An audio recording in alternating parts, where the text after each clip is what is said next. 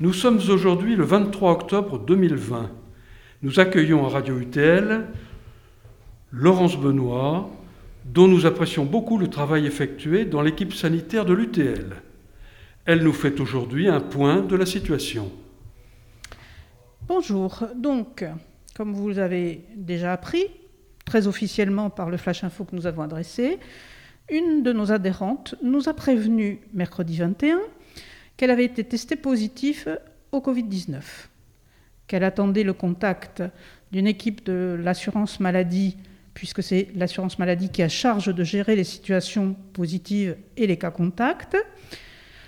Nous l'avons bien sûr remercié de nous avoir informés et nous lui avons confirmé que, si besoin était, nous mettions à disposition nos listes de présence. L'enquête menée par les équipes de l'assurance maladie n'a pas nécessité de transmission de ces listes, puisque les, experts ont jugé que le délai entre la participation de cette adhérente au cours et l'apparition de ses premiers symptômes était trop important. Donc voilà, la situation est au plus simple, elle est sans inquiétude, et nous savons aujourd'hui que cette dame se porte toujours bien, nous la saluons.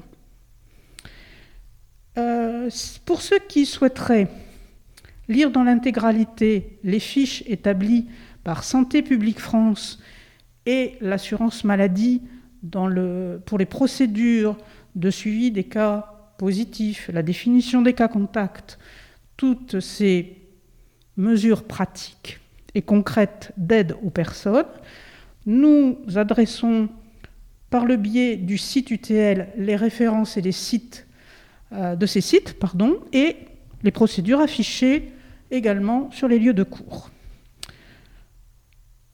Tout cela ne peut nous inciter qu'à continuer à appliquer rigoureusement les mesures barrières. Lavage répété des mains, distance physique, port du masque. Bien sûr, pour nous à l'UTL, nous continuons à assurer la mise à jour des listes de présence à chaque cours, avec les contraintes que cela implique. Merci aux bénévoles et à l'équipe de la famille Elisegui, mais aussi aux adhérents qui comprennent que euh, ça retarde un petit peu l'accès aux salles de cours.